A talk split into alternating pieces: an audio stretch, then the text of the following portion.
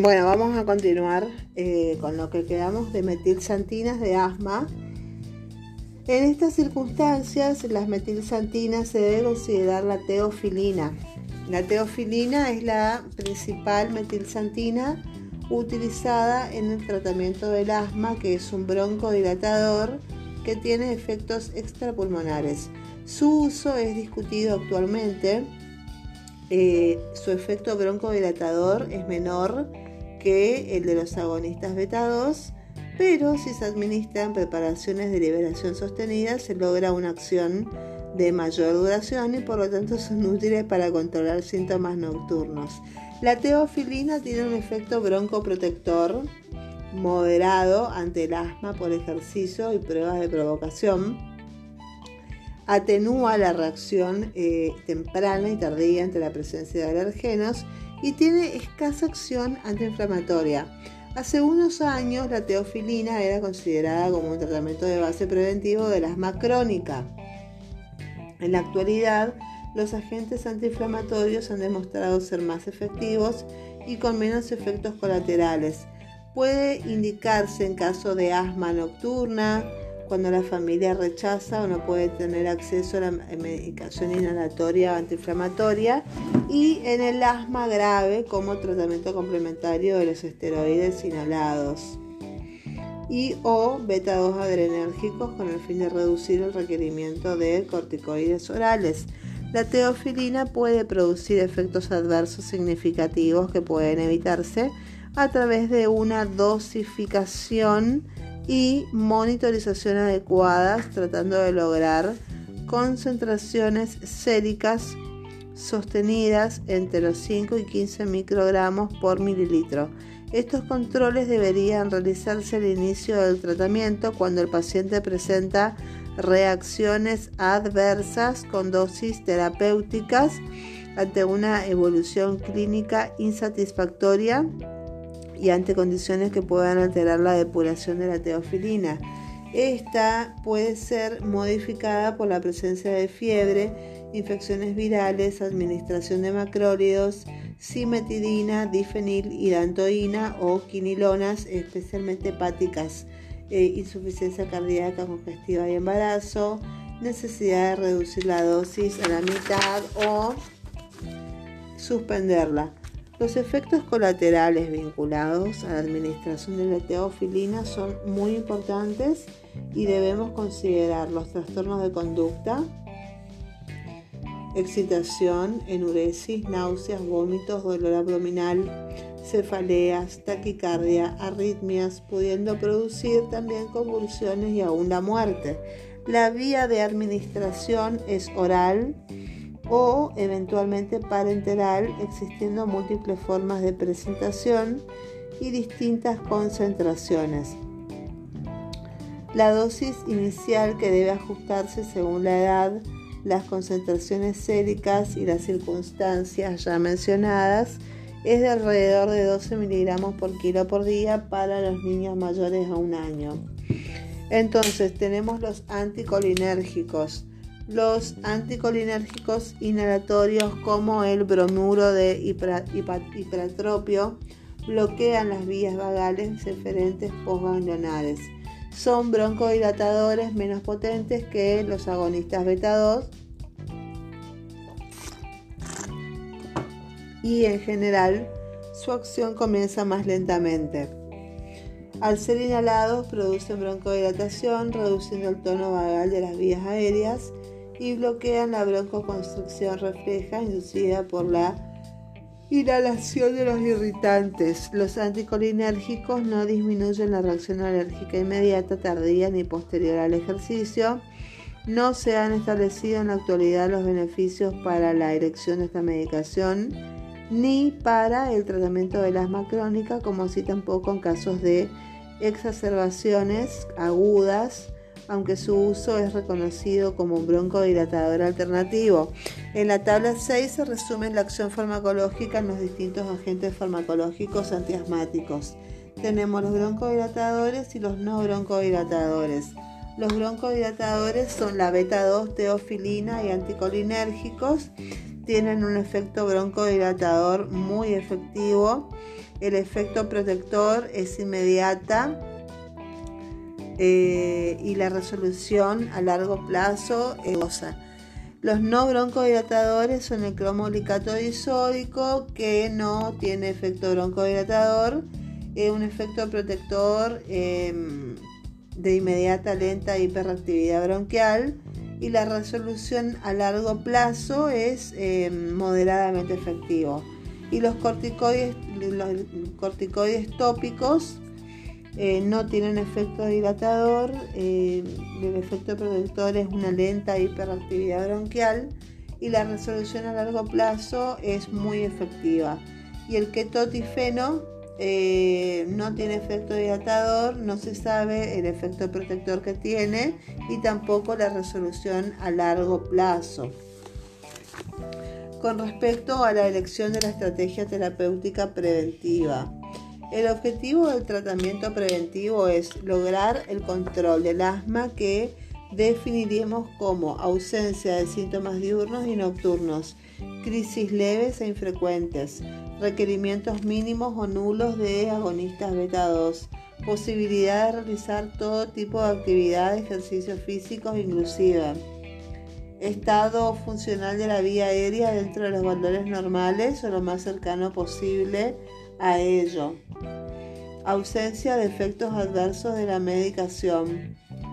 La elección de las distintas opciones del tratamiento farmacológico se basa en la severidad del plasma, del asma y en función de la respuesta terapéutica al tratamiento instituido. En el capítulo 1 se explicó cómo evaluar el, nivel de la severidad del asma basándose en las características clínicas y en la función pulmonar y en el capítulo 3 se analizaron los distintos fármacos antiasmáticos disponibles en la actualidad. Entonces consideraremos a continuación los criterios eh, terapéuticos adecuados a la severidad del asma. Cuando hay asma leve,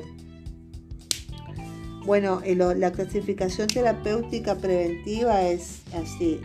Cuando es leve, los hallazgos clínicos son síntomas esporádicos, breves, síntomas nocturnos, eh, aislados, menos de 5 crisis por año eh, con intercrisis libre. Eh, en el asma leve, la evaluación funcional en intercrisis se hace una espirometría que sale normal en las intercrisis. Entonces, el tratamiento que elegimos es un beta 2 adrenérgico a demanda. En los pacientes con asma leve constituyen el grupo más frecuente dentro de esta enfermedad aproximadamente el 75% de todos los casos, un niño con asma leve no requiere tratamiento farmacológico preventivo permanente. El pediatra podrá considerar eventualmente la indicación de ketotifeno en los niños de la primera infancia que presenten síntomas con frecuencia en aumento. Será importante realizar una amplia orientación que incluya la prevención de los factores emocionales y ambientales. Recibirán instrucciones precisas para actuar adecuadamente en casos de crisis, instituyendo precozmente el tratamiento. Si el requerimiento de adrenérgicos beta 2 es frecuente o las crisis son severas, la enfermedad dejará de ser clasificada como asma leve pasando a ser considerada como asma moderada. Muy bien. Entonces le tenemos el asma moderada. ¿Cómo se clasifica el asma moderada? Ok. Síntomas, eh, el asma moderada tiene síntomas clínicos más frecuentes, eh, los síntomas nocturnos también son más frecuentes y tiene más de 5 crisis por año con intercrisis libre. Eh, en un año tiene más de 5 crisis. Entonces, en el asma moderada, la espirometría va a ser normal en intercrisis y con leve descenso del PEF o BEF1. Y el tratamiento del asma moderada vamos a ver que vamos a dar cromolicato disódico, que es el tratamiento mínimo de prueba durante tres meses. Sí o sí le ponemos corticoides tópicos y evaluar eh, si vamos a darle beta 2 adrenérgicos a demanda y teofilina por vía oral. Eh, el asma moderada en este grupo encontraremos aproximadamente el 20% de los pacientes con asma en infancia. Estos niños deben recibir un tratamiento preventivo de base. La medicación de elección es el cromolicato disódico. Es necesario mantener este tratamiento durante tres meses para evaluar su efectividad. Si con este esquema terapéutico no se logra controlar los síntomas, debe considerarse la indicación de corticoides tópicos inhalatorios con dosis iniciales de 15 microgramos por kilo día sin superar los 400 miligramos diarios. Los agonistas beta 2 serán administrados solo ante la presencia de síntomas clínicos de obstrucción bronquial.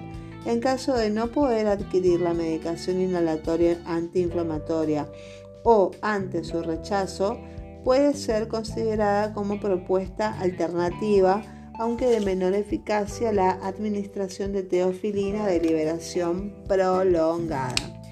Con respuesta al asma grave, ¿cómo se diagnostica el asma grave? Las características son síntomas continuos, síntomas nocturnos frecuentes, crisis frecuentes, accidentes físicos, actividades físicas muy limitadas y eh, al menos una hospitalización en el curso del año. Esa es los hallazgos clínicos del asma grave. Los hallazgos funcionales van a ser una PEF o una valoración de expiración forzosa menor al 60% del valor de referencia. Vamos a tener una variabilidad del PEF mayor al 30%, eh, bajo, anormalmente bajo, a pesar de que le damos un tratamiento adecuado. Y la espirometría va a ser patológica aún entre las, eh, en las intercrisis. El tratamiento de estos asmáticos graves va a ser una consulta especializada con un neumólogo y corticoides tópicos. Evaluar la indicación de teofilina por vía oral, beta-2 adrenérgicos y corticoides tópicos y corticoides orales. El asma grave, en función de las dificultades del manejo y seguimiento que se presentan ante un niño portador de asma grave, se debe solicitar una consulta especializada con un neumonólogo. En este grupo de pacientes se deben extremar las medidas de educación y control ambiental. La evaluación funcional periódica permitirá medir la respuesta terapéutica a la medicación preventiva instituida y adecuar objetivamente su dosificación. La medición del pico flujo expiratorio en el hogar permitirá la administración racional de broncodilatadores y corticoides orales en caso de exacerbaciones. El tratamiento preventivo de base son los corticoides tópicos inhalados en dosis comprendidas entre los 400 y 800 microgramos por día. Algunos pacientes podrán requerir el uso de broncodilatadores adicionales como los agonistas beta 2 y la teofilina. Si el conjunto de estas medidas terapéuticas no es suficiente para controlar el cuadro clínico, se considerará la necesidad de aumentar la dosis diaria de corticoides tópicos y la eventual indicación de corticoides orales. Antes de considerar como fracaso terapéutico a cualquier esquema, es fundamental analizar su grado de cumplimiento en el núcleo familiar y controlar si la técnica inhalatoria es adecuada. El tratamiento preventivo antiinflamatorio debe mantenerse en forma continua y por tiempo prolongado. Su duración será determinada en función de la evolución clínica y funcional, aproximadamente un año a partir de la remisión de la enfermedad sin registro de crisis. El tratamiento de la crisis de asma y la crisis asmática aguda es un motivo habitual de consulta en emergencia. La mayor parte de los pacientes tienen síntomas leves que ceden rápidamente con, eh, con tratamiento sintomático. Sin embargo, existe un incremento de la mortalidad por asma y diversos trabajos han concluido que la inadecuada valoración de la severidad del episodio terminal es uno de los factores significativos eh, relacionados con la evolución fatal. En el asma sintomática existe una obstrucción generalizada de las vías aéreas como consecuencia de la inflamación y aumento de la reactividad de las mismas. Los pacientes que consultan en emergencia tienen grados variables de obstrucción bronquial con un amplio espectro de severidad de su cuadro clínico. El tratamiento debe ser instituido inmediatamente mientras se evalúa la gravedad del episodio. Una historia clínica cuidadosa, aunque consuma tiempo, constituye indudablemente el procedimiento diagnóstico más importante que conduce a una terapéutica racional. Algunos niños tienen riesgo de crisis grave y deben ser claramente identificados. Acá nos pasan a la tabla 9, que es una crisis asmática y la historia clínica. En las crisis asmáticas, la historia clínica son la frecuencia de las crisis, consultas de emergencia en el último año con internaciones previas, internaciones previas en terapia intensiva, el uso diario de broncodilatadores, el uso regular de corticoides orales y más de 12 a 24 horas de evolución con fracaso del tratamiento. De los signos físicos, el uso de músculos accesorios, el pulso paradojal mayor de 15 milímetros de mercurio y la disnea que dificulta el lenguaje indican obstrucción bronquial severa y deben hacer sospechar una desaturación arterial del oxígeno. Debemos enfatizar que las sibilancias no son un signo confiable en el asma aguda severa, ya que si la caída del flujo aéreo es grande, las sibilancias pueden no producirse. En niños con asma grave que están habituados a la realización de maniobras para determinaciones de pico flujo expiratorio o espirometrías, em, las mismas permiten documentar objetivamente la severidad y monitorear la respuesta al tratamiento. Un valor de PEF o BEF1 menor del 50% son indicadores de crisis grave. Son signos de claudicación respiratoria inminente aguda, la depresión del sensorio, cianosis, bradicardia, ausencia de sibilancias, movimiento respiratorio tóraco abdominal paradojal, pulso paradojal e indica la necesidad de intubación inmediata. La determinación de los gases en sangre no es necesaria para iniciar el tratamiento, salvo en los casos de crisis grave. Los cambios en la resistencia al flujo aéreo no son uniformes en toda la vía aérea. Esta distribución irregular produce una alteración de la ventilación-perfusión y en última instancia hipoxemia existe bastante buena correlación entre el grado de obstrucción y la saturación arterial de oxígeno. La oximetría de pulso es un método no invasivo útil para monitorear la oxigenación sistémica y determinar el requerimiento de oxígeno suplementario. Los cambios de la presión arterial parcial son de anhídrido carbono, de carbónico, presión de dióxido de carbono en el asma son más complejos. Como consecuencia de la hiperventilación, la mayoría de los pacientes con asma aguda tienen alcalosis respiratoria. Sin embargo, en presencia de obstrucción bronquial severa, que sería un BEF1 menor a 25%, o fatiga muscular, se produce una hiperventilación alveolar resultando en hipercapnia y acidosis respiratoria. Entonces, una presión arterial de dióxido de carbono en aumento, aún cerca del rango normal, debe ser considerada como un signo de tendencia a la insuficiencia respiratoria. Todos estos parámetros tomados en conjunto permiten estimar la severidad de la crisis actual. Tenemos el esquema de tratamiento sugerido en una crisis leve. ¿Qué hacemos en la crisis leve? Bueno, nebulizamos con oxígeno y salbutamol, eh, dos disparos en aerosol con cámara espaciadora cada 20 minutos durante una hora. Predispone 1 o 2 miligramos por kilo, máximo 60 si está en tratamiento previo con corticoides em, oral o inhalado o si no responde luego de la segunda nebulización. Eh, con buena respuesta, eh, observar durante una hora luego de la última nebulización antes de dar de alta con un tratamiento broncodilatador que consiste en agonistas beta 2 y posiblemente corticoides y citar para seguimiento a las 48 horas y no debe suspender la medicación hasta la siguiente evaluación. Y de tercero, si el paciente no tuvo buena respuesta, seguir el esquema indicado para una crisis moderada. ¿Qué hacemos cuando nos cae en la guardia una crisis moderada? ¿Cómo se trata el paciente? Muy bien.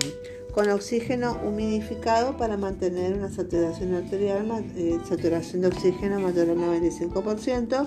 Continuar las nebulizaciones con salbutamol o dos disparos de aerosol con cámara espaciadora de 2 a 4 horas corticoides que serían la hidrocortisona 4 o 6 miligramos por kilo vía intravenosa. Cuando hay buena respuesta hay que observar durante dos horas luego de la última nebulización antes de dar de alta con tratamiento broncodilatador y corticoides por vía oral y citar para seguimiento en 12 a 24 horas. No debe suspender la medicación hasta la siguiente evaluación. Si la evolución no es favorable, tenemos la teofilina en bolo en infusión continua con un máximo de 900 miligramos kilo día. Se lo interna a, la crisis moderada, se lo interna hasta mejorar eh, la función pulmonar. ¿Qué hacemos con un paciente con una crisis grave de asma? Todo paciente con crisis grave debe ser internado. Hay que dar un oxígeno humidificado para mantener la saturación de oxígeno mayor al 95%. Continuar las nebulizaciones con salbutamol cada 2 a 4 horas o continuo 0,5 miligramos kilo hora. Corticoides, hidrocortisona, teofilina en bolo y en infusión continua. Y si el paciente está internado en la unidad de cuidados intensivos, considerar eh, la administración de isoprotenerol por vía endovenosa Considerar también en caso de la ventilación mecánica por medio de hipoventilación controlada. Se debe dar una categorización más severa al paciente que recibía previamente medicación antiasmática que no responde inicialmente a la medicación. Cuando la progresión de la crisis es rápida y cuando el paciente es considerado de alto riesgo por los antecedentes ya descritos, la recuperación completa posterior de una crisis de asma es generalmente gradual. Puede tardar muchos días para restablecer la función pulmonar de sus niveles normales y varias semanas para disminuir la hiperactividad bronquial. Los síntomas y signos clínicos no son indicadores precisos del estado del flujo aéreo. Se debe mantener el tratamiento hasta que las mediciones objetivas de la función pulmonar, que son el PEF y el BEF1, se encuentren dentro de los valores normales o cercanos al mejor valor posible del paciente en particular. Todo paciente, todo paciente atendido Eh, en un servicio de emergencia eh, debe regresar a su hogar con un informe escrito del tratamiento recibido, con instrucciones precisas del tratamiento a realizar en su casa y planificar la consulta de control ambulatorio con su médico pediatra o el especialista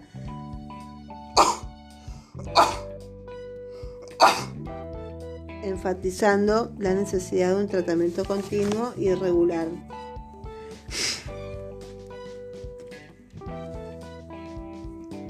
Acá tenemos la tabla 10 que nos da la estimación de la severidad de la crisis asmática en leve, moderada y grave.